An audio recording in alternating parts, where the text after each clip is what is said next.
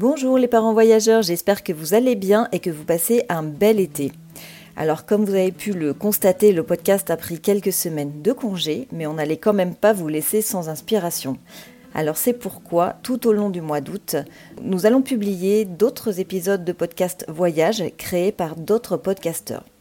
Tous les mercredis, vous retrouverez un nouvel épisode d'un podcast voyage, peut-être que vous connaissez ou pas. L'idée, c'est de faire découvrir d'autres contenus, d'autres voyageurs et d'autres podcasts qui sont aussi très très bien et qui méritent d'être connus. En tout cas, je ne vous en dis pas plus et je vous laisse découvrir le programme qu'on vous a préparé tout au long du mois d'août. Quant à nous, avec Flo, on se retrouve en septembre pour des nouveaux épisodes de Parents Voyageurs. On a plein de nouveaux projets pour vous. J'espère que bah, ce planning vous plaira et je vous souhaite une belle écoute et un bel été.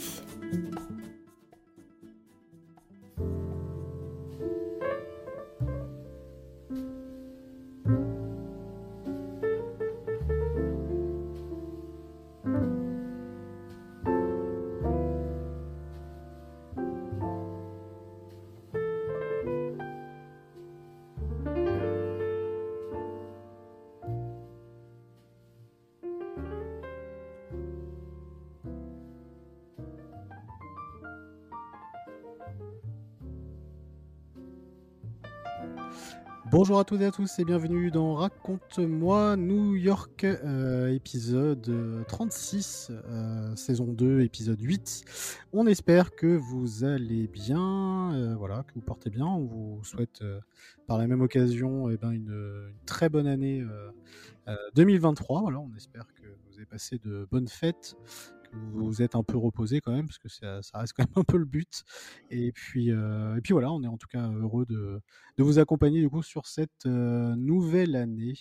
bien sûr, vous nous suivez bien sûr sur toutes les plateformes et puis et ben, également sur les réseaux sociaux habituels que sont Instagram, Twitter, Facebook et LinkedIn notamment. N'hésitez pas, si l'épisode vous plaît, de le noter, de commenter également sur Apple Podcast et sur Spotify également. N'hésitez pas, puisque c'est comme ça aussi qu'on peut se faire référencer davantage. Donc voilà, sachez que d'un point de vue stat, on a dépassé les 18 500 écoutes. Voilà, donc on arrive tranquillement aux 20 000. Donc merci beaucoup pour votre fidélité. Mon cher Fabien est là avec moi. Salut Fabien. Bonsoir JM. Bonne année. Bah, bonne année à toi aussi. Comment ça va? Bah, Ça va très bien. Excuse-moi juste de te reprendre, mais je crois que c'est l'épisode 37 qu'on enregistre. Ah, pardon, ça se peut. on en, est...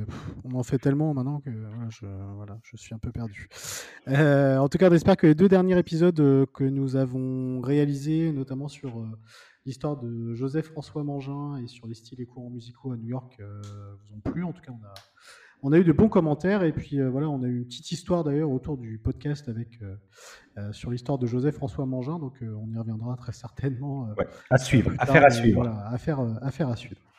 Euh, épisode spécial ce soir, il n'y aura pas de médias, il n'y aura pas de news en début et fin d'épisode. Euh, pour une simple et bonne raison, et eh ben, c'est que nous sommes accompagnés euh, ce soir et nous sommes accompagnés avec Marc Lévy qui nous a fait l'honneur du coup de, bah, de venir dans le, dans le podcast. Bonsoir Marc. Bonsoir. Bonsoir ou bonjour, parce que bonjour chez vous, puisqu'à New York. Du oui, c'est ça. Bonjour chez moi. il est, euh, alors, on enregistre, on est le vendredi 6 janvier, il est 20h38 chez nous et 14h38 chez vous. du coup, voilà, donc on est en plein début d'après-midi. merci beaucoup, en tout cas, bah, du temps que vous nous accordez pour, pour ce podcast. c'est parti des, des personnes qu'on avait envie d'interroger parce que on aime interroger les personnes qui vivent à, qui vivent à New York et qui aiment un peu nous, raconter leur, leur, quotidien. Et donc voilà, on a, pas mal de, petites questions à vous, à vous poser. Euh, Marc Lévy, bon, je ne vais pas spécialement présenter euh, qui est Marc Lévy, je pense que tout le monde le sait. Euh, voilà, écrivain très connu en, français et dans le monde et qui vit à New York maintenant depuis, depuis quelques années. La première question qui, moi, me, me vient à, l'esprit quand je vois le décor qu'il y a derrière, alors que vous, vous n'allez pas pouvoir voir en podcast, mais on voit de, très beaux bâtiments derrière. vous vivez dans, dans, quel quartier? Je vis dans le village. Ok, ok. Bon, bah voilà, plutôt pas mal. Plutôt pas mal. Ok, bon, bah voilà, c'est moi, moi c'est mon quartier préféré, donc, donc voilà, ça tombe, Ça, tombe, ça tombe très bien. alors, du coup, vous vivez à New York maintenant depuis, depuis quelques années. depuis 13 ans? Mmh. Ok. Et alors, du coup, je sais que vous aviez déjà vécu auparavant, mais, je, sais que vous êtes, vous êtes revenu. Alors, qu'est-ce qui a fait déjà que la première fois vous êtes venu à New York et qu'est-ce qui a fait également que vous y êtes retourné après par la suite? Écoutez, moi j'ai découvert New York la première fois assez jeune, puisque c'était à la fin de mon premier grand voyage de jeunesse que j'ai fait à 17 ans. Mhm. J'étais parti avec des copains de ma sœur en voiture. On avait démarré au sud de la Floride, on était allé jusqu'au Grand Lac canadien, et ensuite le voyage s'était terminé à New York. et alors là, je vous parle de ça, on est en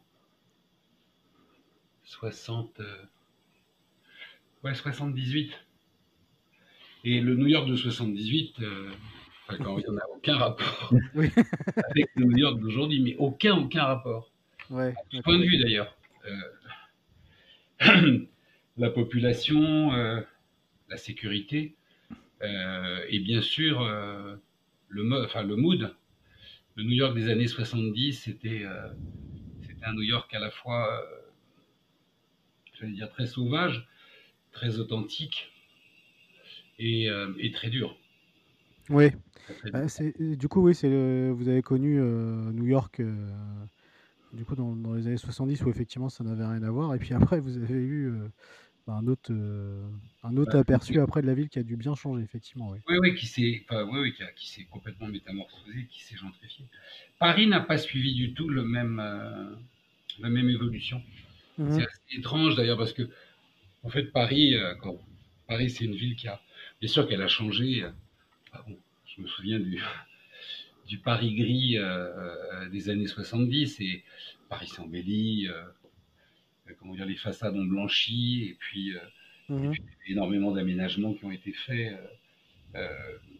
mais, comment dire, l'architecture parisienne, elle n'a, enfin, n'a pas fondamentalement changé. Alors qu'aujourd'hui, euh, bah, si vous allez vous promener dans Tribeca ou dans le Financial District, surtout Midtown ou même dans le Midpacking, c'est euh, plus du tout les mêmes villes. Moi, quand, j'avais euh, quand j'avais 17 ans, il était hors de question de traverser le Midpacking la nuit. Quoi. Mmh. On pouvait le traverser, mais une seule fois. Allez, simple. Ou euh, même d'ailleurs, euh, comment vous dire, si vous alliez la nuit vers, dans le quartier des Nations Unies, euh, vous voyez, si vous alliez vers First Avenue, Tom, Tompkins Square dans les années 70, c'était un coup de gorge hallucinant. Harlem, on n'allait pas bah à Harlem. On pouvait aller éventuellement le dimanche à Harlem, mais on rentrait pas dans Harlem mm. comme ça. Enfin, on y rentrait sous certaines conditions. Alors qu'aujourd'hui, tout ça a totalement changé. Euh, et, New York est une ville quand même euh, très sûre. Et puis dans, les, quartiers se sont incroyablement métamorphosés. Le mmh. est méconnaissable. Bien sûr. Bah, c'était d'ailleurs ce qu'on avait évoqué euh, dans, différents podcasts, depuis Rudolf Giuliani, qui était un ancien maire de, New York, où beaucoup de choses effectivement ont, changé. Mais c'est vrai que du coup, vous, le recul que vous aviez eu quand vous y avez été dans les années 70, et le fait que vous y êtes retourné après par la suite, du coup, à, à pas euh, quelque part. Euh, vous n'avez pas hésité avant de avant d'y retourner en disant. Euh, Mais en fait, comment vous dire Je pense que à cette époque-là, quand on arrivait à New York, bon, le choc culturel était colossal, mais la ville était très sale. Mmh. elle l'est toujours, mais d'une façon différente. Et la ville était très dure, mais comme, tous ces lieux euh, remarquablement atypiques, c'était une ville qui vous rentrait dans les veines ou qu'on prenait en détestation. Il n'y avait, avait pas vraiment de juste milieu. Hmm. Euh, oui, bien sûr, il y, avait, euh, il y avait déjà des touristes qui allaient visiter les gratte-ciel de Midtown, l'Empire State Building et bon, les grands musées de New York. Mais le New York où l'on vit, Mhm. C'était un, New York euh, qu'on aimait tout de suite ou qu'on détestait tout de suite.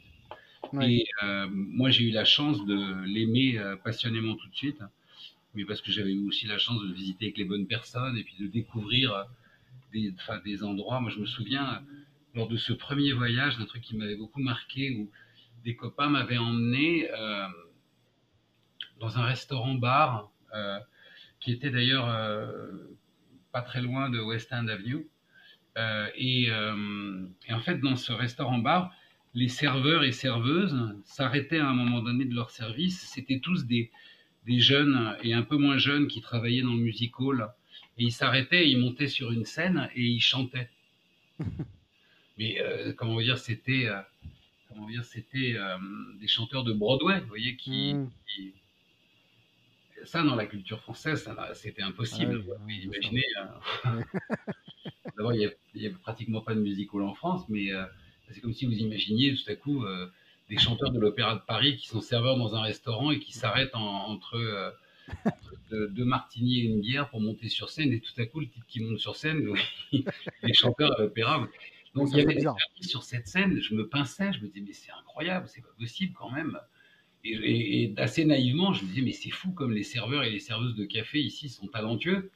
Euh, jusqu'à ce que je comprenne la mécanique. Donc c'était Enfin, moi, la ville, elle m'est rentrée dans les veines tout de suite, et puis son graphisme m'est rentré euh, tout de suite dans les veines, parce que New York a toujours été une ville très graphique. Euh, c'est d'ailleurs ce qui la rend euh, si différente de, de, toutes les autres villes du monde, c'est que les, les perspectives sont tellement irrégulières et tellement diversifiées quand vous regardez les toits de Paris euh, depuis Montmartre, c'est quand même assez uniforme. Vous voyez, oui, c'est vrai. De toits, c'est principal. 95%, c'est des toits en zinc. Mm. Alors qu'à New York, le, rien que de ma fenêtre dans le village, il n'y a pas un immeuble qui fait la même hauteur. Euh, donc voilà, j'avais été, j'avais été très. Après, j'y suis retourné. Pour la première fois pour y vivre à la fin des années 90, euh, vraiment à la fin, toute fin des années 90. Alors je vivais dans, dans Soho, qui encore à l'époque n'était euh, pas gentrifié. Mhm. Aujourd'hui, Soho, c'est devenu, euh, c'est pareil, c'est un quartier qui a complètement changé d'âme et de registre. Et euh, à l'époque, Soho, c'était quand même, c'était quelque chose, quoi. C'est-à-dire que c'était un quartier absolument passionnant, bourré d'artistes, beaucoup de photographes. Il y avait encore beaucoup de galeries. Les galeries n'avaient pas encore migré vers Chelsea. Mmh. Et euh, il y avait quelques restaurants, mais surtout des bistrots très authentiques. Euh, je me souviens de Fanelli, euh, qui était un des derniers bistrots où on pouvait fumer. et donc, il était très très fréquenté par, bah, voilà, par les artistes et puis par les Français de passage ou les Français qui vivaient là. Et puis, il n'y avait pas encore les, les, hôtels qui ont peuplé Soho et puis les magasins de luxe qui s'étaient. Donc, c'était vraiment un quartier de, quartier euh, à la fois de, vieux et de jeunes, et euh, avec ses ruelles défoncées. Et quand moi, je me levais très souvent tôt le matin pour aller voir le jour se lever dans les rues de Sceaux. C'était un spectacle euh, magique. Enfin, j'ai toujours voilà, j'ai été passionné par cette ville. L'amour, ça s'explique pas, quoi. C'est une ville qui m'est rentrée dans le, dans le corps et, c'était mon plus grand rêve d'y vivre. Hmm non, mais c'est vrai que en, général, c'est, enfin, toutes les personnes en tout cas qu'on a pu interviewer ou quoi, nous disent, nous disent la même chose, c'est que voilà, il y a eu un, en général, on a un amour quand même assez inconditionnel pour pour cette ville-là assez vite, et du coup, on a un peu du mal à, à, s'en dégager, et, tant mieux.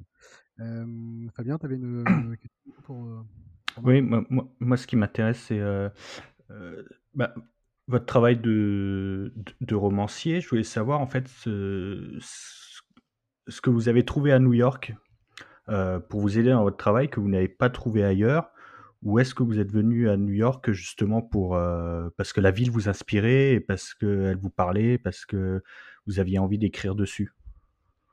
C'est souvent injuste euh, cette question parce que par définition, quand on est là, on n'est pas ailleurs. Donc je ne peux pas savoir ce que j'aurais trouvé ailleurs alors que j'y étais pas. Euh, ce qui m'a inspiré euh, évidemment euh, à New York, ce sont les habitants. C'est des gens qu'on croise dans la rue parce que c'est une ville dans laquelle cohabitent une communauté de 300 ethnies et, langues différentes. Hein. et donc il y a une diversité dans cette ville qui est fascinante. Hein. et puis, il y a, y a, une diversité qui est très visible. Euh, tout à l'heure, je vous parlais de Tompkins Square, mais quand vous allez à Washington Square, euh, si vous vous asseyez sur un banc et que vous regardez ce qui se passe autour des tables d'échecs, euh, tout au long de la journée, il y a, y, a, y a 100 histoires qui se déroulent. Donc ça, c'est absolument passionnant. La diversité dans le métro, la diversité d'un quartier à un autre. Vous voyez, si vous allez si vous allez passer deux heures dans Chinatown et que vous prenez un, métro et que vous vous rendez ensuite pour aller faire vos cours dans Spanish Harlem, vous avez l'impression d'avoir changé de pays. Euh, donc c'est très, euh, c'est évidemment très enrichissant pour l'écriture. C'est une nourriture euh, permanente. Hein. Et mais je crois aussi, pour être honnête, parce que évidemment qu'ailleurs l'herbe est toujours plus verte, ce qui nourrit beaucoup la créativité et euh, l'imagination, c'est de sortir de sa zone de confort. Euh, mmh. Donc c'est pas seulement, euh, moi par exemple, une, une, chose que je me suis toujours interdite de faire, c'est euh, la comparaison, parce que ça sert à rien, vous voyez, de comparer euh, les gens qui veulent comparer Paris à New York. Chacune a ses beautés, chacune a ses inconvénients, et surtout elles sont fondamentalement différentes. Donc, il, il, euh, si on a la chance de connaître les deux, il faut additionner. Vous voyez, il ne faut pas essayer de diviser ou de soustraire. Mais, euh, mais le fait d'être hors de sa zone de confort, le fait de, de parler au quotidien une langue qui n'est pas votre langue maternelle, euh, vous confronte à l'obligation d'aller vers les autres si vous voulez, si vous voulez vivre et vous faire comprendre. Vous devez d'abord comprendre les autres. Et ça, c'est une, une, forme d'humilité qui s'installe dans votre quotidien et qui vous place beaucoup plus en observateur. Mm. Vous n'avez pas cette facilité, euh, entre guillemets, de vous sentir chez vous. Euh, et avec tout ce que ça a, de, de bah, évidemment, de facilitant, euh, vous n'avez aucune prérogative. Vous voyez, vous n'avez pas de droit. Moi, je, quand on s'est vraiment installé ici, bah, on a été très vite identifié. On était les étrangers. C'était mmh. nous les étrangers. Donc il fallait, euh, il fallait se faire accepter euh, par les autres. Et le seul moyen de se faire accepter par les autres, c'est pas d'ailleurs du tout, euh, parce que l'esprit new-yorkais n'est pas de se fondre. C'est une des grandes particularités de New York, c'est que l'intégration ne passe pas par l'assimilation. Elle passe par le respect des autres, le respect des règles, d'une certaine mesure, enfin d'une certaine mesure. Mais au contraire, New York cultive votre différence culturelle elle la chérit même. C'est-à-dire que euh, New York euh, revendique cette identité euh, de ville patchwork euh, où on veut que vous apportiez votre pierre de couleur à l'édifice. Mais dans la phrase, il y a bien apporter votre pierre à l'édifice, vous voyez, mais en gardant sa propre couleur. C'est ça que New York aime. Donc on peut tout à fait être portoricain, espagnol, italien, euh, japonais, français et profondément new-yorkais. Voilà, enfin, c'est. Euh, ce, qui, est évidemment ce qui est inspirant, euh, euh, enfin, l'inspiration, euh, elle vient euh, toujours de l'observation, de l'écoute, euh, du regard qu'on porte, et évidemment avec son angle, son décalage. Et le fait d'être en situation étrangère bah, vous apporte évidemment une curiosité qui naît de la nécessité de comprendre des choses. La, première fois que je suis que je me suis installé à Washington Park parce qu'il faisait beau et que j'entrais dans un parc et que j'ai vu euh, ces tables d'échecs. Alors je les avais vues dans des films. Euh, et là, euh, j'étais en face d'eux et je voyais bien euh, euh, les joueurs et certains avec leur gueule patibulaire, d'autres totalement alcooliques et en même temps professionnels d'échecs, les arnaqueurs euh, qui sont là euh, pour, vous pour arnaquer le chaland. Euh, c'est toute une communauté qui vit autour de ces tables d'échecs. Et puis ceux qui se connaissaient et qui, enfin, qui conversaient tout de suite alors que il n'y avait aucune ressemblance. Et donc, bah, vous vous passionnez, vous vous intéressez, vous essayez de comprendre, vous écoutez, puis à un moment donné, vous allez vers eux, vous parlez, vous interrogez, etc. etc. Donc c'est ça qui nourrit l'imagination. Et, justement, là, vous parliez des, tables à Washington, Square.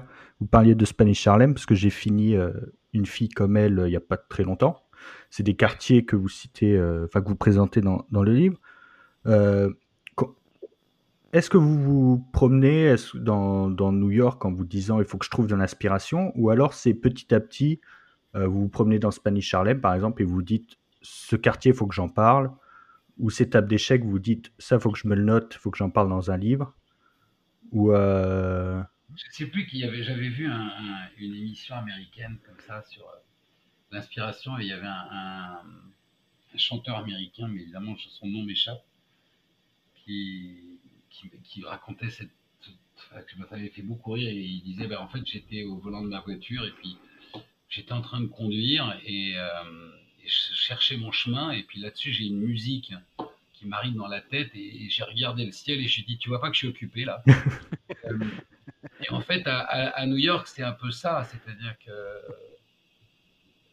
ça vous arrive. Moi, il m'est arrivé dans le métro d'assister à des scènes et j'avais vraiment envie de dire à voix basse, mais non, je suis obligé de taper un texto là, c'est pas possible. euh, je peux pas être attiré par ça maintenant. Euh. Non, non, c'est l'inspiration, elle, naît de l'observation. Elle, c'est pas dans les, c'est quelque chose de très spontané euh, mmh. qui, qui, se produit. Euh.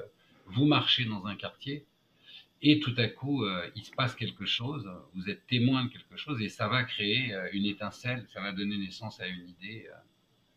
Et vous voyez, par exemple, le, puisque vous avez lu Une fille comme elle, la scène où elle est dans le métro et où elle panique, mm-hmm. parce qu'elle est sur un fauteuil roulant et que donc, elle n'est pas à la même hauteur que les autres, elle se trouve...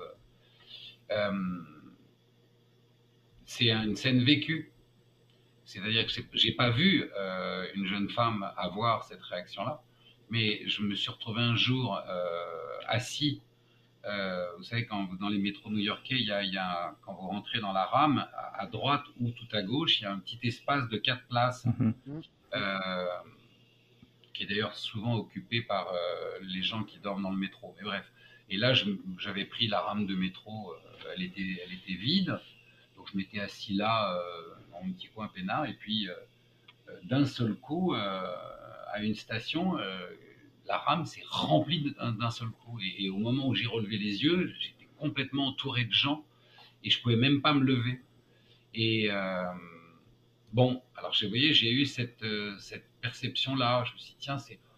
Et, au point de me dire, merde, je, descends dans deux stations, il faut que je commence à me frayer un chemin, sinon je pourrais pas descendre de ce métro. et puis après, il passait sous le, la rivière, donc ça m'emmenait à les bains Donc je me suis dit, il faut vraiment que. Et puis je, fais, euh, je sais pas, un jour, deux jours passent, et puis je me retrouve à l'entrée d'une station de métro et je vois une femme en fauteuil roulant qui arrive vers l'ascenseur et l'ascenseur est en panne. Et donc, je vois qu'elle regarde sur son portable où est-ce qu'il y a une autre station où elle peut rentrer. Et hop, la conjonction des deux euh, a donné naissance à cette scène qui est dans le roman, parce que vous allez chercher dans la vraie vie les, les, émotions euh, que vivent vos personnages. C'est vrai que c'est. C'est vrai que souvent les gens le, disent, euh, les artistes notamment, que c'est une ville qui inspire, qui inspire énormément et, un peu tout le temps. Donc, Alors, pour être honnête, hein, cette scène, j'aurais très bien pu la vivre à Paris. Vous voyez C'est-à-dire que vous êtes à Paris, vous pouvez retrouver coincé dans le métro, et Dieu sait que Paris est adapté euh, au, transport pour les personnes euh, euh, en fauteuil roulant ou qui marchent avec des cannes. mais peut-être que si j'avais été ancré, comment vous dire, dans, dans ce que j'appelais ma zone de confort parisienne, Mhm. Euh, j'aurais pas, euh, voyez, j'aurais pas perçu les choses de la même façon. Peut-être que j'aurais pas prêté attention. Et là, le fait d'être, euh, bah, de vivre ça pour la première fois dans une rame de métro, mais pas chez moi, enfin entre guillemets, mais dans un ailleurs, fait que je, me souviens, la première fois que je suis allé travailler en Russie. Bon, ça c'est pareil, hein, ça remonte. Enfin, le le, mur venait de tomber. Euh, et, je me souviens très bien, j'ai été frappé par deux choses. Euh, la première, c'est quand je suis descendu dans le métro, euh, le luxe et la beauté mm. du métro moscovite étaient incroyables. Mais là, surtout, la chose dont j'ai pris conscience en rentrant dans le métro, c'est que je savais absolument pas à quelle station descendre. Mais tout était écrit en cyrillique. Mais, mais j'étais, complètement perdu. Personne parlait l'anglais. Et, et c'est pas que c'était Lost in Translation, c'était, j'étais sur une autre planète. Alors, ça, c'est une situation entre guillemets romanesque, c'est-à-dire qu'en descendant dans un métro, vous vous retrouvez euh, comment vous dire, dans une zone où euh, vous êtes absolument perdu, vous ne pouvez communiquer avec personne bien que vous soyez entouré de gens, vous ne savez pas où vous allez, vous ne savez même pas si vous avez pris le métro dans la bonne direction et, vous ne savez pas où vous allez être quand vous allez ressortir du métro. Bah, évidemment, c'est quelque chose qui peut difficilement vous arriver euh, dans le métro parisien quand vous êtes parisien. Donc voilà, mhm. c'est là que le, prisme du voyage nourrit énormément euh, l'imaginaire. Oui, complètement. Et en plus, bah, euh, je sais que vous avez quand même pas mal euh, voyagé, parce que je crois savoir aussi que vous aviez vécu à Londres, notamment, il me semble. Donc tout, ça, tout ça a fait que voilà, vous avez forcément nourri, nourri beaucoup, de, beaucoup de choses à New York, vous, vos quartiers de prédilection, alors hormis le, le village, quand vous aimez vous, vous, balader, où est-ce que vous allez et quels sont les, les, les monuments, euh, les coins qui vous, euh, bah, vous, plaisent le plus? Euh, Alors, mes quartiers de prédilection à New York. Bon, bah, le, le, village, ça c'est clair. Hein. Parce que c'est mon quartier, et puis que c'est un quartier très atypique et finalement assez peu visité par les touristes, alors que c'est probablement un des quartiers les plus intrigants et authentiques. Mm. Enfin, non, c'est pas c'est pas honnête de dire authentique. Il y a plein de quartiers authentiques, mais c'est un quartier qui est très particulier parce que d'abord, d'un point de vue urbanisme, euh, c'est un quartier de résistance. C'est-à-dire que quand, euh, quand euh, le, plan d'urbanisation a été imposé et qu'on a commencé à tracer les grandes avenues et à appliquer les, croisements à 90 degrés des rues et des avenues, le quartier, le, village qui avait été construit parallèle à la Hudson River et donc qui était de biais de travers posait un énorme problème. Et, mais euh, le quartier est entré en rébellion, en rébellion contre, euh, contre la ville et a refusé euh, qu'on démolisse le quartier pour tracer les avenues. Et donc la, frontière s'est établie, c'est pour ça d'ailleurs que la, les, les, 8e, 9e et 10e avenues s'arrêtent au meatpacking. On ne les a pas laissés descendre. Et, et le compromis s'est fait au niveau de la 7e, qui part en diagonale à partir de la 14e rue comme une espèce de frontière euh, interdite avec, euh, avec le village. Et, euh, et donc, ce village, c'est le seul endroit de New York où deux rues se croisent. alors, les, auditeurs qui nous écoutent vont pas comprendre ce que je veux dire par là, c'est qu'à New York, eh bien, les rues sont toutes longitudinales et les avenues sont verticales sauf dans le village où vous avez des rues verticales et des rues longitudinales. Et, euh, et, euh, et, je sais que c'est enfin, assez marrant. Moi, je, quand je, pour aller chez moi, on est au croisement de la quatrième rue et de la dixième rue. Et quand vous dites ça, même à des jeunes chauffeurs de taxi, il y a une. Euh, vous voyez, et il, bon, ça les interpelle. Donc ça, c'est assez marrant. Ensuite, c'est un quartier qui, dont enfin, dont l'histoire m'a passionné parce que c'est un quartier qui est né euh, parce que euh, les Hollandais ont, migré vers le nord euh, après une épidémie de choléra. Donc, ils ont, à l'époque, bah, New York était essentiellement une forêt, hein, enfin Manhattan était une forêt, donc les Hollandais s'étaient installés dans ce qui est aujourd'hui une partie du Financial District et une partie de Sceaux, No et Nolita, à peu près, hein, Canal Street à l'époque, c'était un vrai canal que les Hollandais ont, creusé euh, euh, pour relier les deux bras et pour pas avoir à contourner la pointe qui était euh, assez dangereuse à contourner. Et, bon, il y a une épidémie de choléra terrible qui subit et les Hollandais qui le pouvaient ont embarqué à bord de bateaux. Ils sont montés le long de la Hudson River. Ils ont, au bout d'un moment, estimé qu'ils s'étaient assez éloignés et puis ils sont arrivés un endroit où ils ont créé la première rue qui s'appelle Bank Street, pas du tout parce que c'était une banque, mais parce que c'était, ça voulait dire le quai. Hmm. Et puis ils ont installé, ils ont commencé à tailler dans la forêt, et ils ont créé ce village, voilà, qui, a, qui, a, pris sa naissance comme ça. Et le village a conservé sa, cet esprit de résistance. Donc c'est dans le village, c'est juste derrière chez moi qu'est née notamment la résistance du mouvement LGBT. Euh, et puis, euh, c'est euh, l'hôpital qui aujourd'hui n'existe plus, qui a accueilli les premiers malades du sida et où, le sida a été pour la première fois, enfin, je dirais, reconnu et considéré à New York. Et, puis, c'est un quartier qui a connu où les plus grands artistes de variété de jazz ont fait leur, première, euh, leur première apparition publique euh, dans les lieux mythiques que sont le Vanguard Café, le Blue Note, qui existe toujours et où on jouait. c'est là que la première fois que Barbara Streisand a chanté. etc. J'en parle d'ailleurs pas mal dans mes romans, même de l'histoire réelle du Vanguard et de Lorraine, la, oh, qui était la, la, jeune maîtresse du propriétaire et qui est devenue aujourd'hui la propriétaire, enfin, qui a aujourd'hui 80, 75 ou 80 ans. Tous ces lieux-là, on, on, en a parlé notamment dans le, dans le précédent podcast, donc du, coup c'est bien, ça, fait le, ça fait le lien. donc voilà, c'est un quartier que j'aime parce que euh, c'est un quartier qui euh, finalement, euh,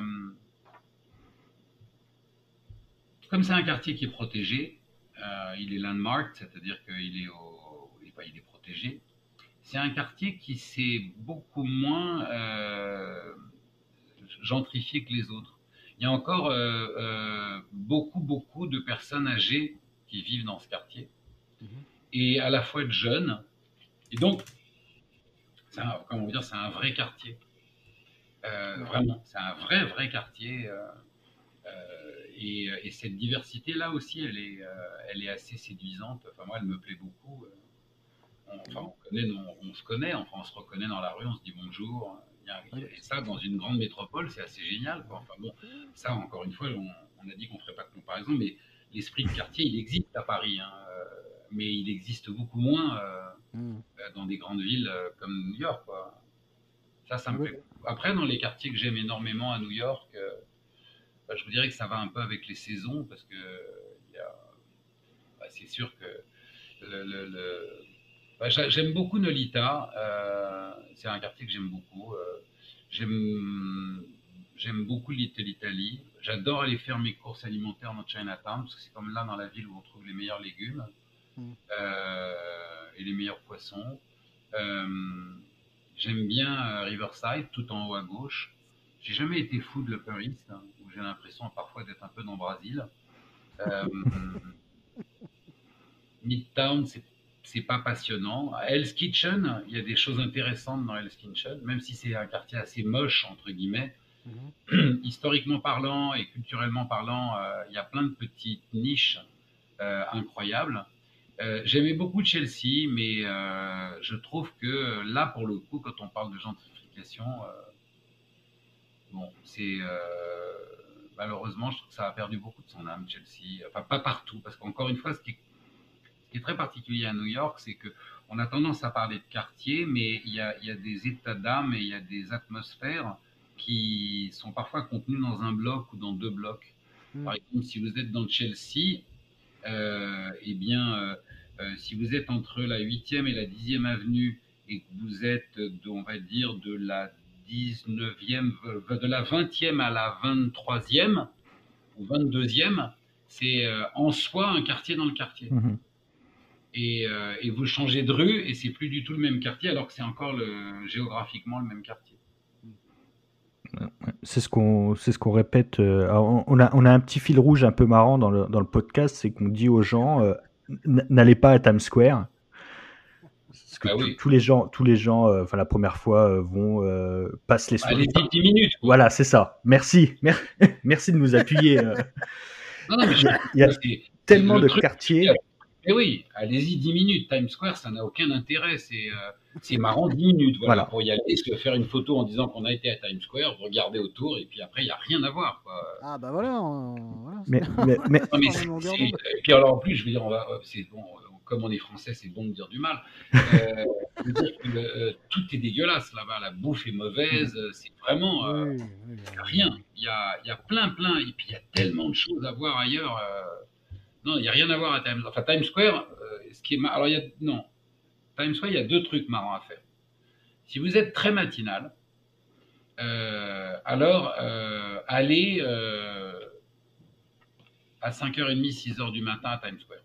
Ça, c'est une vraie expérience. Parce que là, vous allez voir des choses qu'on ne voit jamais euh, autrement à, Times Square, c'est-à-dire la jonction de deux mondes à New York. Hein. c'est le monde de la nuit et le monde du jour. Et là, euh, là, ça vaut le coup. Il y a très peu de gens à ce moment-là. Et vous allez voir ces deux univers qui se côtoient, enfin qui se rencontrent sans se croire, enfin qui se croisent sans se rencontrer. Et, euh, et là, vous allez voir des lumières magnifiques. Ça, c'est vraiment euh, un, moment, enfin, un moment à voir. Et sinon. Bah, le calme aussi euh, doit être pas mal aussi. Oui, c'est non, mais il y a, y a, un côté, euh, il y a une atmosphère très difficile à décrire, mais, mais assez passionnante à ce moment-là, vraiment. Mm. Juste au moment où le jour se lève. Donc, en fonction de la saison à laquelle vous vous, trouvez, vous regardez à quelle heure le, jour se lève hein, sur votre téléphone portable et vous y allez un petit quart d'heure avant, et là, vous, vous, vivez le lever du jour à Times Square. Ça, c'est un, truc à faire. Et sinon, 10 minutes de nuit pour bien profiter des illuminations, et puis basta. Quoi, et euh, ni déjeuner, ni petit déjeuner, ni dîner. Quoi. Ça, c'est absolument intéressant.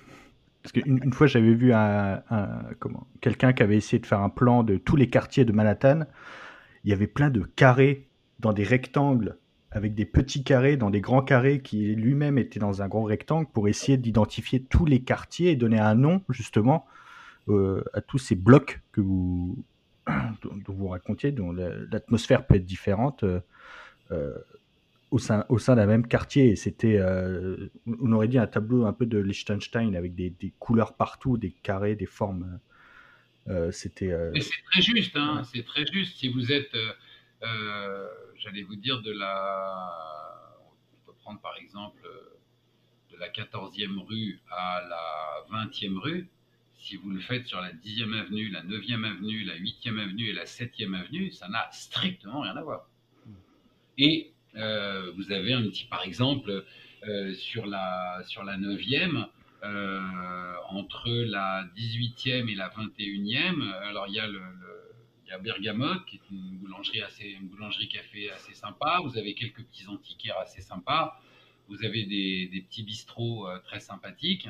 Et vous prenez exactement cette, euh, comment dire, cette transposition de rue et vous vous mettez sur la septième et il n'y a rien à voir. Vous voyez hmm. Et sur la huitième, euh, non plus d'ailleurs à ce endroit-là. non, mais c'est vrai, 7 et 8, vous n'aurez rien à voir. La neuvième, à cet endroit-là, elle est intéressante. Et puis après, dès que vous dépassez la 21e euh, rue sur la 9e, il n'y a plus rien à voir. Euh, jusqu'à ce que vous soyez. Euh, donc, oui, oui, c'est évidemment.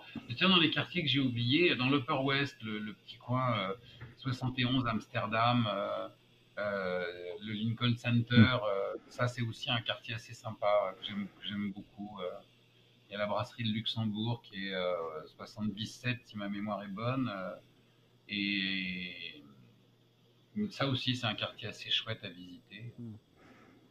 Et euh, il vous arrive du coup d'aller euh, dans, les autres boroughs, euh, je pense bien sûr à Brooklyn ou au Queens ou ce genre de choses, et il vous arrive d'aller vous balader là-bas pour justement un peu nourrir un petit oui, peu, oui, oui, oui, bien sûr que ça m'arrive. Brooklyn, c'est Brooklyn, on y va surtout dès que les beaux jours reviennent. Mm. Parce qu'il euh, il y a des trucs vraiment très sympas à faire à Brooklyn. Euh, vous allez penser que je ne pense qu'à la bouffe, mais par exemple, j'ai. Euh, Nous aussi. Hein.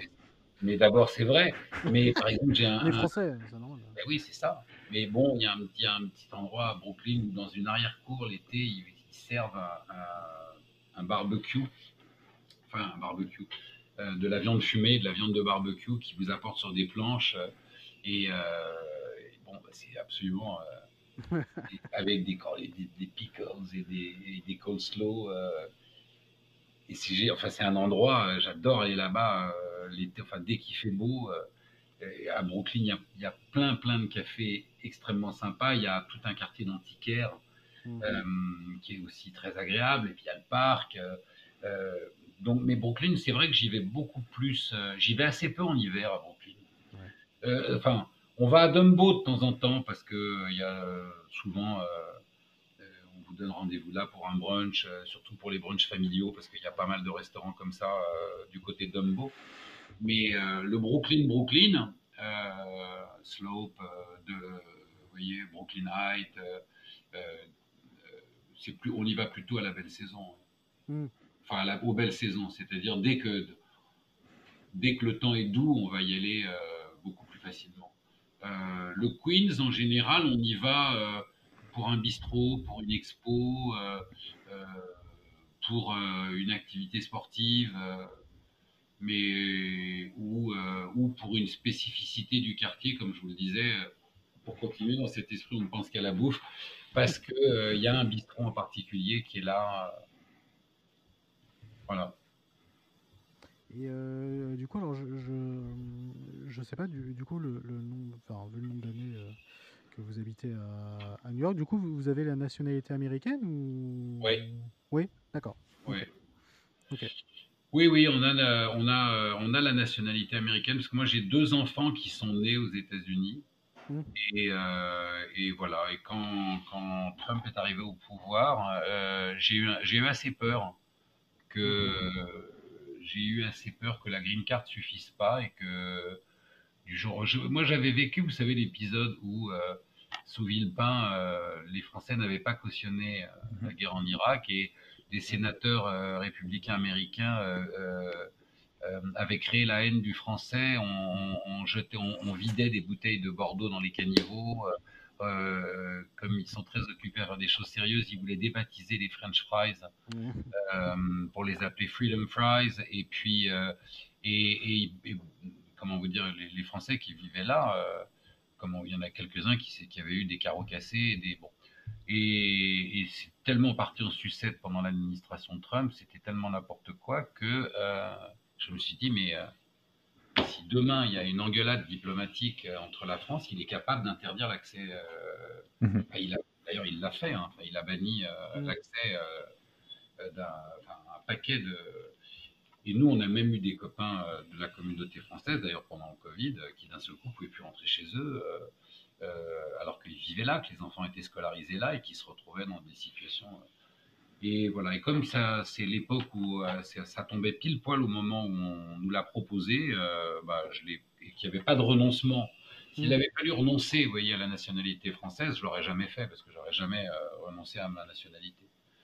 encore une fois, bah, avoir deux passeports. Alors c'est marrant d'ailleurs parce que, vous voyez, ça dans ma vie d'expat, c'est quelque chose que j'ai jamais compris. C'est pourquoi un certain nombre de gens ne supportent pas ça. D'ailleurs, c'est pas lié. Euh, je parlais, je parlais de ça avec des amis euh, qui ont connu ça toute leur vie. Déjà, au, du temps de mon enfance, quitter le village était une forme de trahison. Vous voyez C'est-à-dire que le, jeune qui avait quitté le village pour aller à la ville, quand il revenait, on le regardait comme un étranger. Vous voyez Là, j'écoutais la, non-polémique. Euh, au sujet d'Omar Sy. Ah oui, oui. Justement, je voulais en parler. Et, et, c'est tellement vrai ce qu'il dit, c'est-à-dire qu'il dit mais les gens voudraient me faire payer le prix euh, parce que parce que je vis aux États-Unis, je n'aurais pas le droit.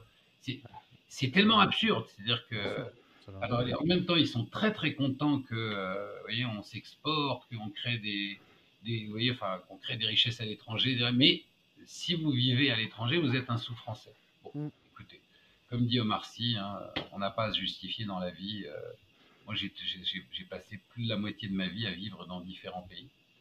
Mais voilà, pour l'histoire de la nationalité, euh, bah, euh, voilà, j'ai les deux passeports et finalement,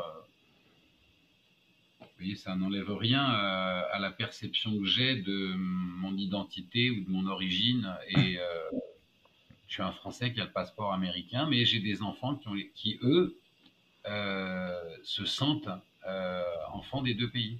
D'accord, ouais. Comme, comme souvent. Bah, votre deuxième passeport, c'était surtout une sécurité administrative, plus que. Pour moi, oui, parce que je l'ai eu à, j'ai eu mon deuxième passeport à 55 ans. Vous voyez que vous changez pas. bon, voilà. Mais, mais, pour mes enfants qui sont nés ici, euh, ils sont vraiment de deux souches. Vous voyez, ils sont, euh, ils ont ce métissage culturel des deux nationalités. Ils aiment les deux. Et, euh, et même pour eux, j'étais, comment vous dire, il y une forme de jalousie paternelle. Je voulais pas être moins qu'eux. je pas vous voyez, qui me fasse chier en me disant oui, oui, mais moi je suis américain, pas toi. non mais oh, un peu d'autorité quand même.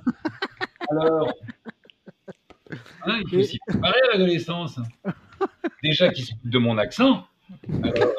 Bah, alors... justement, ça c'est une question que je voulais vous poser. Euh, à la maison, vous parlez français, anglais, et vos enfants, ils ont d'abord appris le français avant l'anglais, ou ça a été les deux ou... Euh, par définition, ils ont forcé. D'abord, ils ont appris le français parce qu'ils ont appris une langue avant d'aller à l'école, mhm. euh, évidemment. Et puis ensuite, ils ont été scolarisés. Et euh, alors, c'est drôle, c'est assez amusant parce que euh, euh, Georges, alors qu'on lui parlait qu'en français, il a commencé parce qu'il est allé à l'école très tôt, vraiment très tôt, et, donc très vite, il a choisi l'anglais.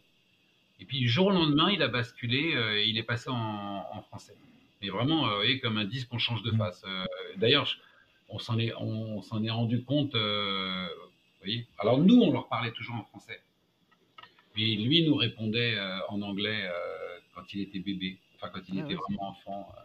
Quand on regarde des petites vidéos qu'on faisait enfant, il, il, balbutie vraiment d'abord en anglais. Et puis d'un seul coup, il a, il a chopé le français et il s'est mis à parler le français. Et Cléa, elle a fait le contraire. Elle a parlé pratiquement que français euh, jusqu'à 4 ans. Et là, ça fait deux ans euh, qu'elle parle que anglais. Alors qu'elle comprend. Nous, on lui, on fait, nous, on lui parle jamais en anglais. Enfin, moi, un peu par faiblesse de temps en temps. Mais je me fais très vite reprendre par euh, sa maman, qui me corrige énormément là-dessus. Non, mais parce que c'est vrai que par paresse, il y a un moment donné où quand quelqu'un s'adresse à vous dans une langue, ah oui, c'est normal. Hmm. Mais en fait, ce qui est drôle, c'est que, en fait, on. Moi, j'ai vu ça chez tous les copains, euh, mais qu'ils soient français, italiens, euh, euh, allemands, australiens.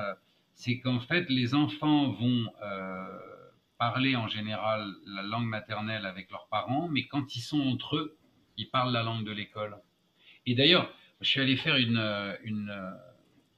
comment dire, une semaine d'internat au lycée français où je, faisais des, où je donnais un cours de création d'écriture euh, des élèves de quatrième. Donc j'étais vraiment en immersion dans le lycée pendant toute une semaine. Et j'étais stupéfait parce que euh, ils parlaient que anglais entre eux. Alors qu'ils sont français au lycée français. Et ils parlaient que anglais. Et en même temps, j'allais vous dire, euh, si, vous, si vous vous créez, euh, je dirais, tous les inconforts de vivre vous voyez, ailleurs que dans votre village, autant que ça soit pour vous imprégner de la culture vers laquelle ah vous êtes. Parce que si pour vivre euh, dans un Tupperware, euh, autant rester chez soi. Donc je suis ravi de ça. C'est vrai que ils ont, quand je dis qu'ils ont les deux cultures, ils ont. Oui, c'est une chance pour eux. Bien mhm. complètement.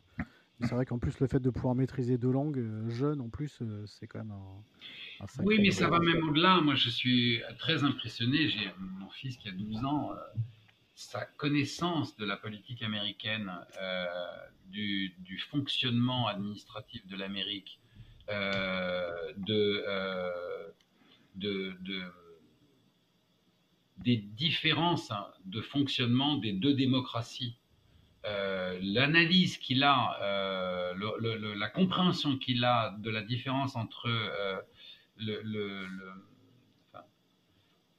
vote hein, avec des grands électeurs et euh, le suffrage euh, direct, pour un enfant de 12 ans, c'est moi ça, je sais que vous allez me dire c'est parce que je suis son père, mais ça m'impressionne, vous voyez, qu'il soit capable de. Et ça, encore une fois, il y a énormément de choses qui naissent de l'agglomération. C'est pour ça que je vous dis, quand on voyage, il faut faut jamais essayer de comparer, il faut additionner les choses. C'est ça qui est, qui est magique. c'est, moi, j'ai vu plein de gens qui, quand ils voyagent à l'étranger, euh, euh, s'ils vont goûter un fromage en Hollande, ils vont vous dire Ah oui, mais alors c'est pas du Pont-l'Évêque. Ben non, c'est pas du Pont-l'Évêque, euh, ah c'est un hollandais. C'est différent. Bien sûr. Et, mais par exemple, là, mon fils, tout à l'heure, pendant qu'on parlait, c'est pour ça que je me suis marié, il m'a envoyé sur mon téléphone une, une, enfin, une vanne qui est. où c'est une. C'est comme dans les, les, les trucs qu'on doit cocher des, des, cases pour montrer, vous savez, où est-ce qu'il y a une boîte aux lettres dans l'image. Et la photo, c'est une photo où il y a 14 euh, types différents d'enceintes. Euh, et au milieu, il y a la photo de McCarthy. Et il y a marqué euh, speaker, and, speaker and non-speaker. Et, et, bon, alors, c'est une vanne que comprendront que ceux qui vivent ici, parce que depuis trois jours, il y a cette espèce de, de, trucs hallucinants où les républicains qui la majorité de la Chambre n'arrive pas à élire le speaker euh, de la Chambre, c'est-à-dire euh, le porte-parole de la Chambre. voilà, c'est ce genre de vanne. Je me dis, bah, c'est sûr que si je ne l'avais pas déraciné, euh, il a... jamais faire. Euh, voilà, bon, pardon, ce que je viens de faire, vous devrez couper au montage, ça n'a d'intérêt vraiment que pour les initiés. non, mais c'est débile. Mais, mais ça m'a fait vraiment marrer. Quand j'ai vu ça, je me suis dit, mais qu'est-ce qui m'a fait voilà. Mais je sais que si j'envoie cette photo à un pote à Paris, il va rien comprendre. et, je ne lui jette pas la pierre. Il n'y a rien à comprendre si on habite Paris. bien sûr, bien sûr. Euh, Fabien, tu avais une, autre question euh, Non, là, j'avais plus, de, j'avais plus de questions. En fait, je, bois vos paroles depuis tout à l'heure parce que c'est. C'est ça, en fait. c'est ça. C'est ça. Comme à chaque fois qu'on a des qu'on a des expatriés justement qui nous racontent leur vie à New York, c'est. Euh, ouais. Non, New York. Alors, si on veut dire deux, trois choses sur New York pour les gens, si on veut donner envie d'y venir à New York, euh, c'est une ville qui change avec les saisons, mais de façon absolument, euh, elle se métamorphose. Donc, euh, alors il y, a, eu, bien sûr, il y a eu une époque où les saisons étaient encore plus marquées et, ceux qui avaient connu New York sous la neige et qui voyaient New York à la fin du printemps ne reconnaissaient pas la ville. Aujourd'hui, c'est très rare la neige. Mais, euh, mais c'est vrai que si vous venez à New York euh, et que vous avez la possibilité de venir euh, au début ou à la fin de l'été, l'été indien à New York, c'est quelque chose d'absolument extraordinaire. la fin du printemps aussi, parce que le printemps est toujours un peu tardif ici, à cause des grands froids qu'on connaît. Et, mais c'est une ville qui aussi se distingue parce qu'il y a à peu près, même s'il y fait des températures souvent extrêmes, il doit y avoir 330 jours de, ciel bleu par an. Hmm. Parce que euh, bah, c'est une ville qui est au bord de l'océan, en fait. Hein. On l'oublie très vite hmm. dès qu'on y entre, mais euh, c'est une ville qui est au bord de l'océan. C'est vrai, on le, rappelle, on le rappelle quand même assez souvent que c'est une ville de bord de mer. Euh. C'est une ville de. Plus que ça, c'est une ville de bord d'océan. C'est-à-dire que c'est une ville de Bretagne. Vous voyez, hmm. et, et, en plus qui est qui est dans, dans, la lignée des vents qui arrive, enfin ce fameux nord-est, hein, qui est euh, ce vent qui arrive euh, enfin, du pôle et, euh, qui traverse, enfin, qui longe la frontière canadienne, enfin, qui longe la côte canadienne et qui arrive jusqu'à nous, et en même temps qui est soumise au, grand vent, des, enfin, à la, au grand phénomène météorologique des grandes plaines qui nous arrivent directement dessus. Et, et c'est pour ça qu'il y a ce ciel qui est tout le temps bleu. Quoi. sauf aujourd'hui, c'est un peu gris, mais bon. Normalement, on est, tout bleu. mais c'est vrai que ouais, on, a, on a souvent tendance à, à l'oublier. Vrai que oui, c'est une ville, euh, c'est une ville effectivement euh, au bord de l'océan. Et c'est vrai que souvent, on a tendance à, à le zapper un petit peu. Euh, et c'est pour ça que du coup, quand on va à la plage à New York, ça paraît toujours un peu bizarre. En métro. Quand on va à la plage, en... oui, on, Va, à la plage en métro. Oui, c'est ça. Donc ça, oui, c'est ça. Ça existe vraiment. Ah oui. On a tendance à l'oublier, mais, c'est vrai que c'est quand même plutôt, euh, plutôt, sympa, à, plutôt sympa à faire. Est-ce que vous avez des, des, petites adresses à nous donner euh, sympathiques? On va revenir un peu sur la bouffe, mais euh, des petits trucs euh, plutôt sympas euh, à faire à, New York, resto, en couple, en famille ou, autre. Oh là là là là là là là j'en ai tellement. Non mais j'en ai, j'en ai vraiment vraiment plein. alors je vais prendre mon. Allez vos trois coups de cœur.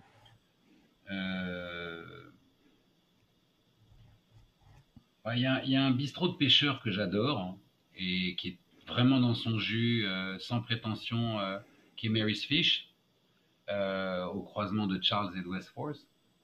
Il y a un restaurant de bistronomie à la frontière entre l'Ouest Village et Soho que j'aime énormément, qui s'appelle Mimi. donc ça, c'est un deux. J'adore Minetta Taverne qui est un, pareil, un restaurant, un restaurant enfin, rien que le décor est sublime, mais qui est la brasserie new-yorkaise euh, euh, que j'aime vraiment beaucoup. Euh, donc ça, c'est, attendez, je vais, je vais, prendre mon, j'ai un mémo. ah oui, c'est qu'il y en a pas mal alors. Oui, il y en a beaucoup. non, mais il y en a beaucoup. Si vous voulez prendre un petit déjeuner assez charmant dans un endroit qui ressemble au, salon d'une townhouse. Vous allez chez Fairfax, croisement d'Ouest 10 et d'Ouest 4. Euh, qu'est-ce que je peux vous conseiller d'autre? Il y en a tellement des bistrots. Alors, une librairie à visiter, qui est une ah, librairie du West Village, qui s'appelle Three Lives and Company, qui est sur West 10, mais de l'autre côté de la 7e avenue. Ça, c'est. Voilà. Si vous voulez euh, une brasserie italienne euh, très sympa, pareil, j'essaie de vous donner des décors qui sont en même temps vous n'aurez pas qu'un plaisir de la bouche, mais aussi un plaisir des mmh, yeux. Euh, je, vous recommande Morandi sur Waverly Place. si vous aimez, si vous aimez les glaces, eh bien, arrêtez-vous chez Van Leven, parce que c'est quand même, voilà, une, très belle adresse de glace si vous êtes là en été. Qu'est-ce que je peux vous commander d'autre euh? je, suis en train d'enregistrer en même temps les adresses. C'est bien, tu fais bien, c'est bien. À visiter. Allez-y, hein, surtout. Euh, euh, qu'est-ce que je vais vous recommander d'autre? Alors attendez, attendez, je fais défiler ma petite liste parce que il y en a quand même beaucoup. alors, euh, alors, alors, alors, alors, bon, euh, je ne vais pas vous donner les bistrots français. Nous, évidemment, on les cherche parce que il y a, y a, un peu de mal du pays, mais vous, euh, donc je vais vous éviter toutes mes épiceries et autres. Tiens, un restaurant que j'aime beaucoup, c'est Koubé, ça s'écrit K-U-B-E-H. Mhm. C'est sur la 6e avenue, entre la 11e et la 12e rue, qui est voilà, qui est un, restaurant de cuisine méditerranéenne, mais que j'aime énormément. Euh, voilà. Et puis alors ensuite, attendez, je reviens à ma liste. Euh, tac, tac, tac. Euh, bon, après, sans parler tout le temps de nourriture, je vous ai donné quelques spots à visiter. Bon, même si c'est très touristique, remonter à pied la Highline, ah euh, c'est un bonheur des yeux, mais je pense que vous avez dû en parler 100 fois de la Highline. Oui, ouais, ouais, on a fait un épisode dessus. Voilà, allez vous balader dans Nolita, euh, c'est quand même absolument, euh, c'est vraiment, c'est magnifique. D'ailleurs, il y a une autre librairie très très belle qui est McNally Jackson, qui est une très très belle librairie à la frontière Soho-Nolita. Et, et, qui vaut le coup. Et puis, il y a un petit marché aux puces qui est très sympa euh, sur Prince ou Spring, je ne sais plus laquelle des deux, mais, euh, mais qui est là le dimanche. Et puis il y a euh, aussi dans le, dans le haut de Soho, c'est-à-dire vraiment à la frontière de, Nolita, il y a ce petit parc que, voilà, que j'adore. qui est pas le Thompson, mais qui est parce que Thompson il y en a deux, il y a Thompson Street qui est dans Soho, il y a le Thompson Square Park qui est dans l'East Village, qui est aussi un endroit euh, à aller se promener dans les villages. Euh, euh, c'est magique, hein, évidemment. Qu'est-ce que je peux vous conseiller d'autre bah, Il y en a tellement, ça va être très ça va être ennuyeux si je continue à vous balancer des adresses. une bonne pizza dans le meatpacking chez Serafina, pâte très fine, décor en briques, moi j'adore ça. Et puis, et puis, et puis, et puis, vous ai dit, la brave, non, ça n'a aucun intérêt pour vous d'aller dans une brasserie, ça c'est pas urgent. Euh, ah si, le Chelsea euh, Farmers Market quand même, ça c'est une adresse euh, assez atypique, hein, donc on y entre par la grande entrée de la 9e avenue et à la hauteur de entre 16 et 17 et vous entrez dans le Chelsea Market, là vous pouvez y passer deux bonnes heures et essentiellement maintenant des commerces de bouche, mais la déco est c'est une ancienne usine et, c'est un endroit vraiment absolument à ne pas y aller le samedi parce que c'est noir de monde, ça n'a aucun intérêt. Mais allez, si vous pouvez y aller en semaine, ça vaut vraiment le coup. Et puis, et puis bah, écoutez, c'est déjà pas mal. Enfin, moi, j'en ai 235 d'adresses que j'ai notées dans mon carnet. Et si vous voulez retrouver toutes mes adresses, je vais faire un peu de pub pour les copains. Vous téléchargez l'app qui s'appelle Mapster, M-A-P-S-T-R. Et, euh, et, là, vous pouvez, euh, ma carte est publique, vous pouvez télécharger, euh, il y a toutes mes adresses de New York dessus. Et les adresses de plein d'autres gens, hein, mais voilà. Et, là, vous aurez toutes les adresses que je suis en train de vous donner. et pas seulement, contrairement à ce qu'on peut croire, pas seulement des adresses de nourriture, mais aussi mais aussi des lieux et, euh, et puis euh, et puis des petites boutiques. Vous voyez, par exemple, il y a un endroit où j'adore aller, moi, qui s'appelle Artist and Fleas, qui est euh, sur la 10e avenue, 88 10e avenue, qui est une espèce de boutique brocante, mais bourrée de charme. Et je je sais pas pourquoi, ils vendent de la brocante et des bonbons. c'est merde, c'est encore de la bouffe. voilà, enfin, moi j'aime beaucoup aller voir les, les, j'adore les marchés aux puces. Euh, il y en a quelques-uns quand même assez joyeux euh, dans New York. Et euh, il y en a un qui ouvre particulièrement le samedi et le dimanche sur Houston, qui est voilà, qui est, qui est, qui est marrant. et puis, bon, j'imagine que vous avez déjà dû parler du marché d'Union Square plein de fois.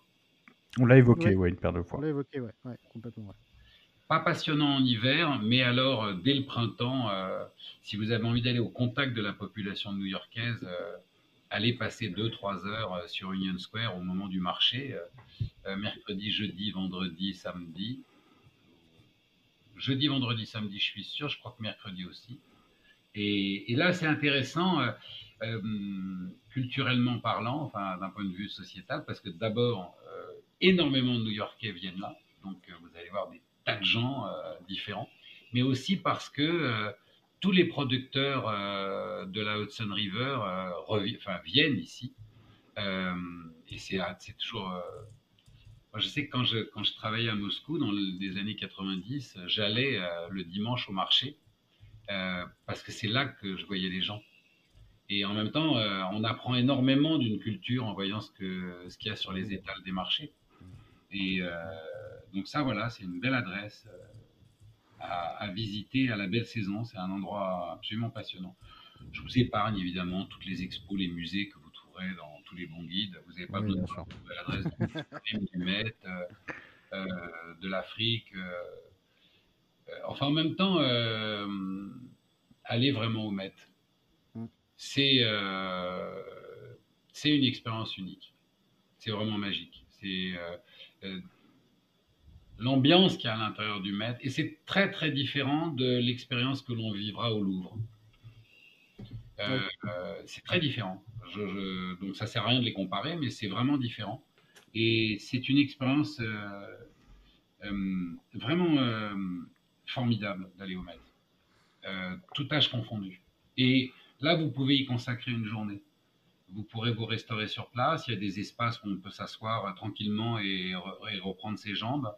Mais euh, c'est une très très belle expérience. Et je vous déconseille de faire Central Park et le Met dans la même journée. Euh, c'est trop. Oui.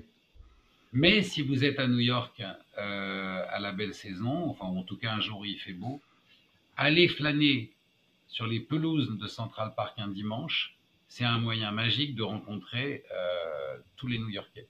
Parce que ça aussi, c'est, à New York. Je dis pas ça par défaut avec d'autres villes parce que je vis pas dans d'autres villes. Mais vous avez comme ça des lieux de concentration de gens, de, d'agglomération de gens, et, euh, et qui sont des lieux d'observation formidables.